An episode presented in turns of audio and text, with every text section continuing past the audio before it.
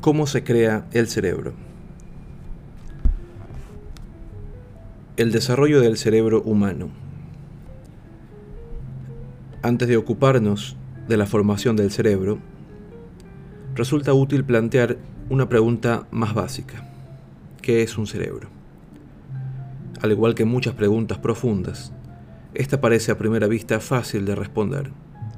Lo cierto es que no es así en absoluto.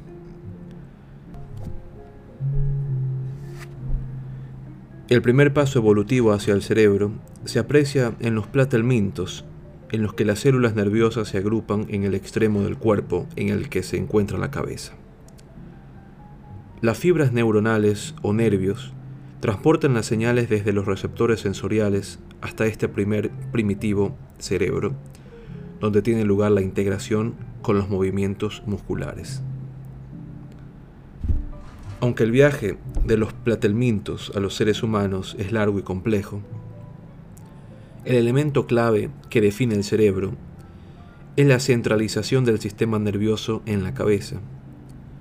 Cuanto más compleja sea esta organización, mayor será la capacidad de respuesta del animal a su entorno externo o interno. Para sobrevivir, los mamíferos y aves del Mesozoico, desde hace unos 250 millones de años, hasta hace unos 65 millones de años, desarrollaron cerebros 10 veces más grandes en relación al peso corporal que sus ancestros. Entre los beneficios de tener cerebros de semejante tamaño estaba la habilidad de mantenerse calientes durante mediante el control de la temperatura corporal, la formación de redes sociales primitivas, y el desarrollo del cuidado paterno, el aprendizaje y el uso de herramientas.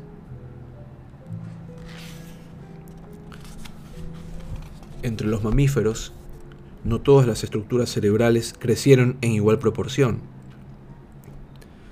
Y lo mismo puede decirse de su función. En términos funcionales, el cerebro de cada criatura está organizado para lidiar mejor con el mundo que la rodea la necesidad de una integración mayor de las sensaciones y los movimientos se tradujo en los mamíferos en un aumento de tamaño del cerebro. La estructura situada en la parte posterior del encéfalo, especializada en el equilibrio y la coordinación. El aumento del número de células dedicadas al olfato condujo a la desarrolladísima capacidad olfativa que poseen muchos animales.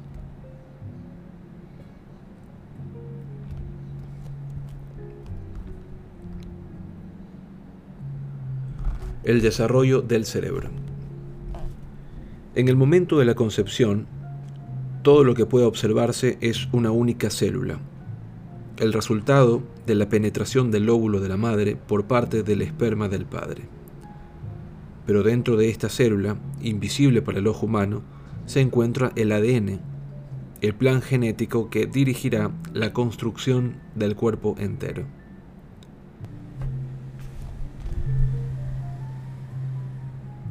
El futuro cerebro empieza a ser perceptible unas cuatro semanas después con la formación de una estructura en forma de cuchara, de apenas una célula de grosor, conocida como la placa neural. A lo largo de la placa neural hay un canal, el llamado surco neural, que la divide en una mitad derecha y una mitad izquierda. Ya en esta temprana fase de desarrollo, el futuro cerebro posee tres características definitorias. Está polarizado, la cabeza es más ancha y grande que el resto de la placa neural. Presenta simetría bilateral, está dividido en las dos mitades, a la derecha e izquierda del surco neural,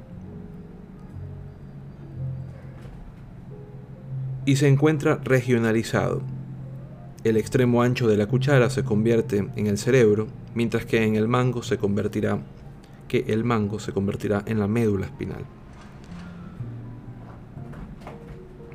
A continuación, la placa neural se plegará y a sus dos lados se fundirán para formar el tubo neural, del que emergerán tres protuberancias, el cerebro anterior, el cerebro medio y el cerebro posterior. Durante unos cuantos meses más, estas protuberancias aumentarán de tamaño, se doblarán y expandirán para formar las principales divisiones del cerebro y sistema nervioso adulto. El telencéfalo, el tálamo y el hipotálamo, el cerebelo y la médula espinal. Visto de costado, solo tres de las principales estructuras cerebrales resultan visibles, a saber, los hemisferios cerebrales, el tronco del encéfalo inmediatamente debajo de estos y ubicado en la parte posterior del cerebro, el cerebelo.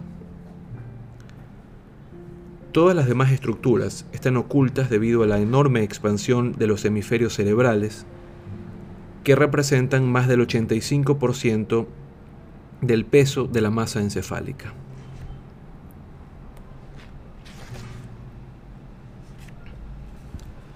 Desarrollos posteriores producen cambios espectaculares en los hemisferios cerebrales.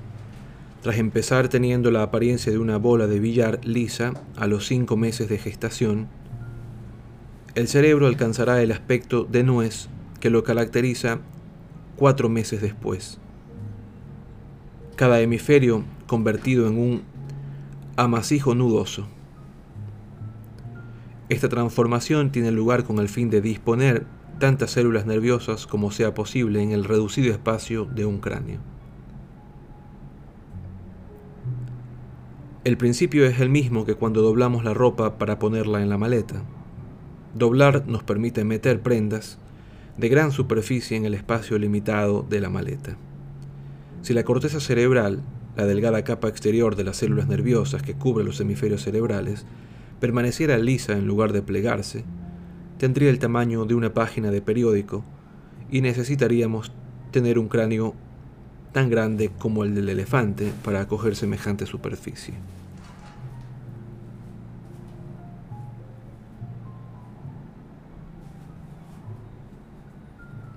La corteza cerebral tiene una superficie tan grande porque contiene la mayoría de las neuronas del cerebro. Sin embargo, es una corteza con la, con la consistencia del yogur.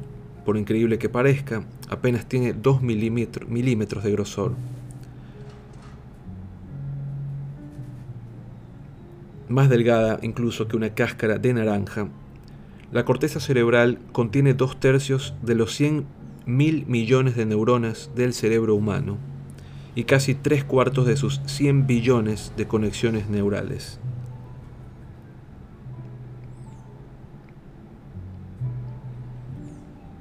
La corteza cerebral es, de lejos, el componente más grande del cerebro humano. Contiene no solo la mayoría de las neuronas, sino también la mayoría de sus conexiones. La corteza humana es en superficie 10 veces más grande que la corteza del macaco y mil veces más grande que la de la rata. Más importantes aún son las diferencias de tamaño de la corteza prefrontal como porcentaje del volumen total del cerebro. Menos del 4% en los gatos, 7% en los perros, 10% en los monos, 20 a 30% en los grandes simios, chimpancés por ejemplo, y 30% en los seres humanos. Debido a su tamaño y la complejidad de su organización, la corteza cerebral es una medida mucho mejor de la inteligencia y otras habilidades cognitivas que el tamaño del cerebro por sí solo. La razón de ello es que las dimensiones del cerebro por lo general aumentan y disminuyen paralelamente a las dimensiones del cuerpo. Los animales más grandes tienen cerebros más grandes también, pero no son necesariamente más inteligentes. Compárese, por ejemplo, el caso de los elefantes y los seres humanos. A pesar de la enorme brecha intelectual que existe entre ambas especies, un cerebro humano adulto es apenas una cuarta parte de un cerebro de elefante adulto. Tales observaciones llevaron a los pioneros de la neurociencia a preocuparse menos por el tamaño total del cerebro y concentrarse en su lugar en la razón entre los tamaños del cerebro y del cuerpo.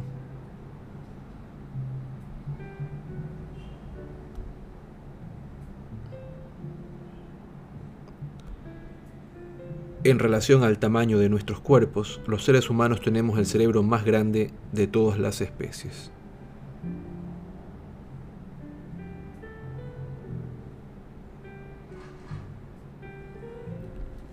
Geografía del cerebro. Tradicionalmente, los neurocientíficos han dividido el cerebro en regiones separadas y ofrecido una especie de manual acerca de las funciones realizadas por cada región.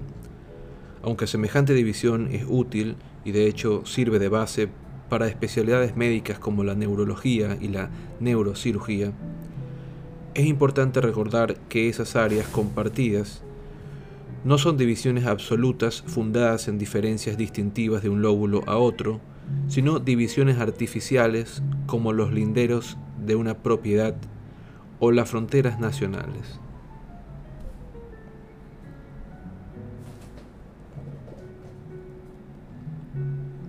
Además, los distintos lóbulos no están aislados, sino que se comunican entre sí mediante las llamadas fibras de asociación. De hecho, casi el 90% de la comunicación que tiene lugar dentro del cerebro se transmite a través de esas fibras que el cerebro utiliza para hablar consigo mismo. Vistos de lado, cada uno de los hemisferios Parece un guante de boxeo. Viejo y arrugado. Las partes delantera, media y posterior del guante se corresponden con los lóbulos frontal, parietal, pared en latín, y occipital, nuca. Mientras que el pulgar del guante se corresponde con el lóbulo temporal.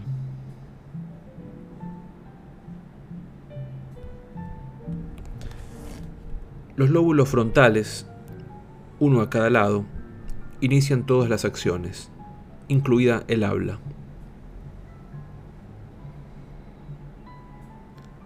La parte delantera de cada uno, el lóbulo prefrontal y la corteza motora suplementaria, integran personalidad y emoción y transforman el pensamiento en acción. Para levantar una taza de té se requiere que los lóbulos prefrontales decidan la acción, que el área premotora programe la secuencia de movimientos musculares necesarios y que las áreas motoras activen los músculos del brazo y la mano encargados de realizar la tarea. Cada lóbulo parietal actúa como una estación receptora de las sensaciones del lado opuesto del cuerpo y se encarga de integrar esa información a través de las vastas redes de fibras de asociación del cerebro. Los lóbulos temporales están dedicados al oído y se funde con las partes del sistema límbico, la amígdala, el hipocampo, que están involucradas en el aprendizaje, la memoria y la experiencia y expresión de las emociones.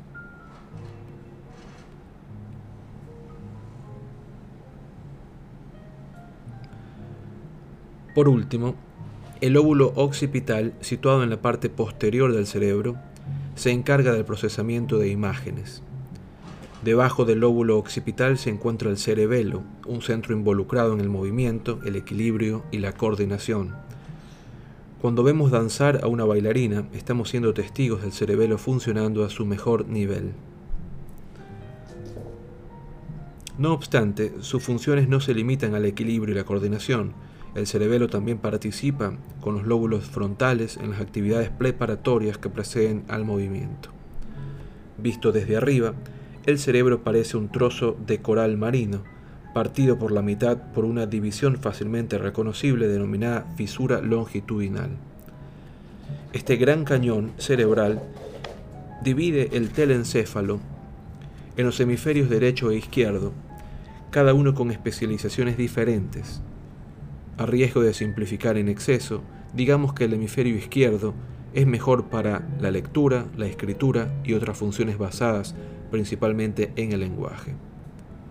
El hemisferio derecho, entre otras cosas, procesa la información visual y espacial, además de analizar los componentes emocionales del discurso, el tono de la voz, vacilaciones reveladoras, etc. Los dos hemisferios cerebrales están conectados por una estructura en forma de cuerda llamada el cuerpo calloso, que lleva mensajes de un lado del cerebro hacia el otro. Dado que su funcionamiento no es pleno hasta los 10 años de edad, la transferencia de información de los niños pequeños es muy limitada. Esa primera década de inmadurez del cuerpo calloso es una de las razones por las que pocas personas pueden recordar acontecimientos ocurridos en la infancia y la niñez. Intentemos ahora animar este resumen de la geografía cerebral. Supongamos que al leer esta frase, el lector decide ir a la nevera por un refresco. La intención se formula en los lóbulos prefrontales y frontales. Y luego, la corteza premotora la organiza en un plan de acción que con rapidez se transmite al cerebelo.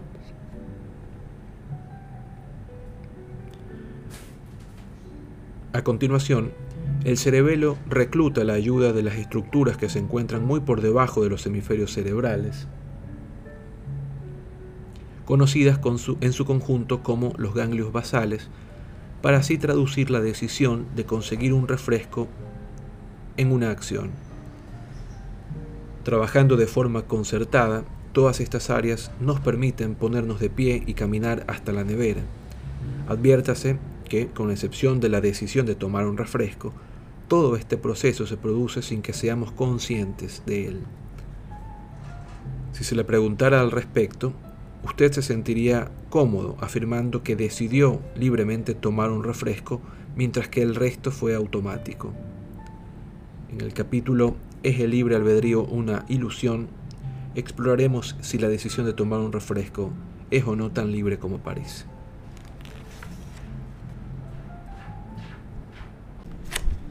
El huevo o la gallina. Cuando hablamos acerca del surgimiento del cerebro, nos topamos con el dilema del huevo y la gallina. Es la organización del cerebro humano, como se sostiene a menudo, el resultado de miles de años de usar con habilidad el lenguaje y las manos, o por el contrario, son estas habilidades el resultado de la organización del cerebro. Sabemos que la actividad es capaz de modificar el cerebro. Mediante imágenes y registros eléctricos es posible distinguir con seguridad el cerebro de un concertista del de quien no sabe nada de música. Por tanto, parece lógico afirmar que la organización del cerebro humano refleja la experiencia de nuestra especie sobre el planeta al tiempo que determina la naturaleza de la realidad que experimentamos. Esa realidad es en parte lógica y razonable y en parte emocional, caprichosa e impredecible. Los seres humanos sentimos al tiempo que reflexionamos. El sistema límbico, el mediador de todo lo relacionado con las emociones, consiste en un conjunto de regiones interconectadas que forman un circuito emocional en lo profundo del cerebro. Debemos el primer indicio de la existencia de este circuito emocional a un médico y químico holandés que en 1715 advirtió que los pacientes que habían sido mordidos por un animal rabioso empezaban a rechinar los dientes y gruñir como perros. La autopsia de los cerebros de estos desgraciados individuos, así como la de los animales enfermos de rabia que los habían mordido, reveló una inflamación del sistema límbico causada, según se supo más tarde, por el virus de la rabia.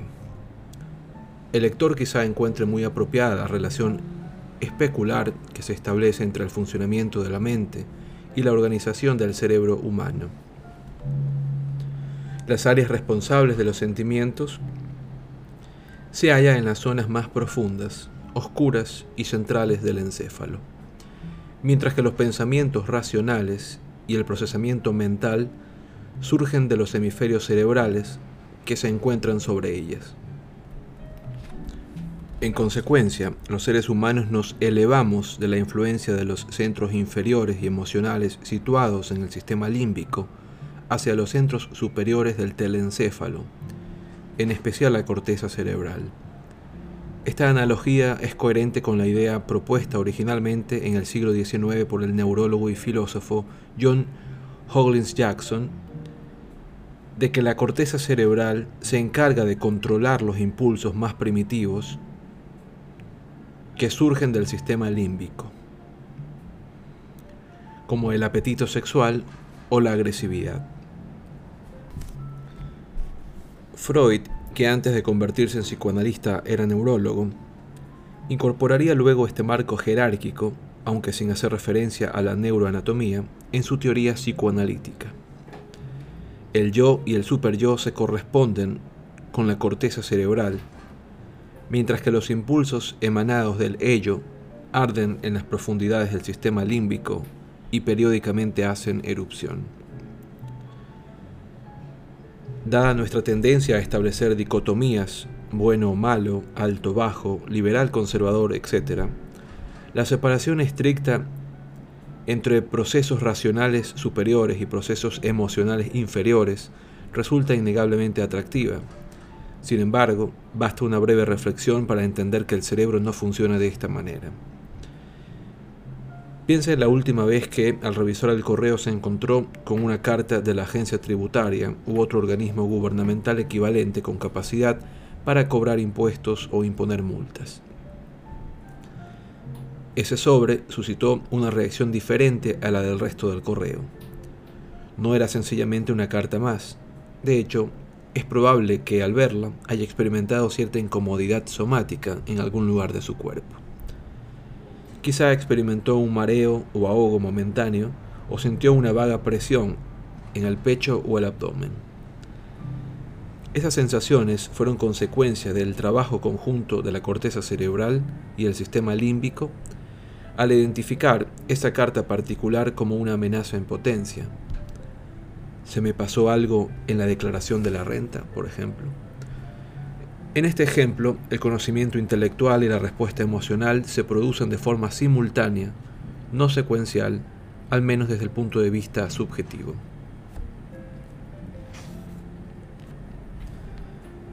El cerebro a nivel microscópico y molecular. Hasta aquí hemos descrito el cerebro en términos de lo que es posible apreciar a simple vista, pero la acción real tiene lugar a nivel microscópico y molecular. Cuando se las observa a través del microscopio, todas las células cerebrales, las neuronas, muestran una estructura similar. Si damos rienda suelta a la imaginación, podemos ver que tienen una apariencia arbórea. La célula nerviosa recibe la información a través de las dendritas, unas prolongaciones delgadas y de aspecto delicado dispuestas como ramas. Desde la célula nerviosa, la información se transmite a través de una estructura larga con forma de raíz principal denominada axón. Gracias a observaciones cuidadosas realizadas mediante microscopios potentes, los neurocientíficos saben que las neuronas no están ligadas físicamente entre sí, sino que están separadas por una unión llamada sinapsis o enlace en griego. Las células gliales, cuyo número supera el de las neuronas, en un factor de por lo menos 50 a 1, contribuyen a mantener la estructura del cerebro, aceleran el flujo de la información entre las neuronas y, como se ha descubierto recientemente, ayudan a las neuronas en la transmisión de información.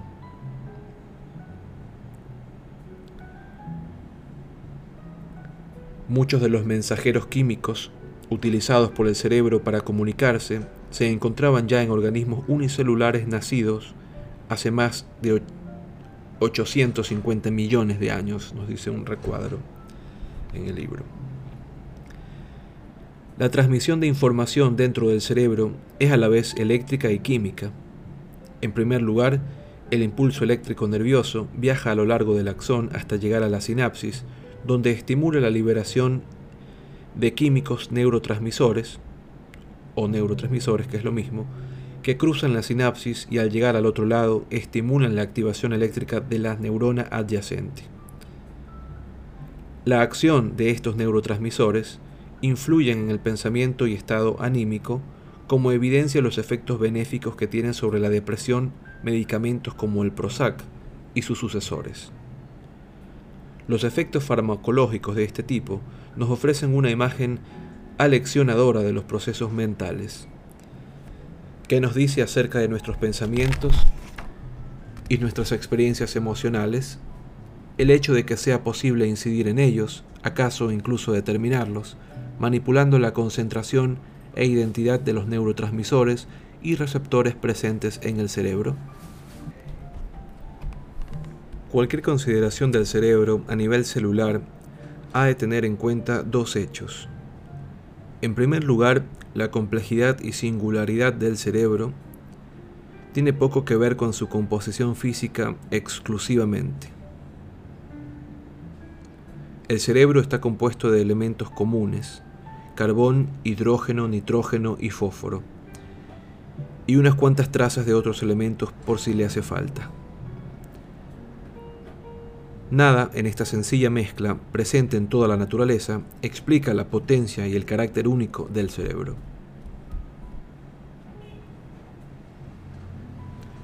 En segundo lugar, muchos de los mensajeros químicos utilizados por el cerebro para comunicarse se encontraban ya en organismos unicelulares nacidos hace más de 850 millones de años. Por tanto, podemos decir que al igual que nosotros, las primeras criaturas vivientes se comunicaban entre sí mediante una combinación de impulsos eléctricos y señales químicas.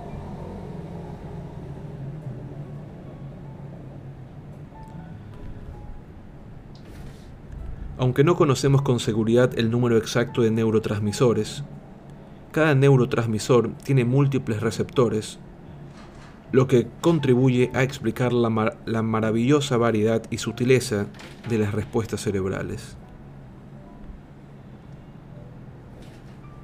Esta multiplicidad de receptores es una de las razones por las cuales una explicación total del cerebro quizá termine revelándose una meta imposible de alcanzar. De hecho, es inviable hacer predicciones a gran o pequeña escala sobre lo que ocurrirá en el cerebro más allá de lapsos muy cortos. Algo todavía más difícil de desentrañar es la relación entre lo que ocurre en el cerebro y el mundo subjetivo de nuestros pensamientos y emociones.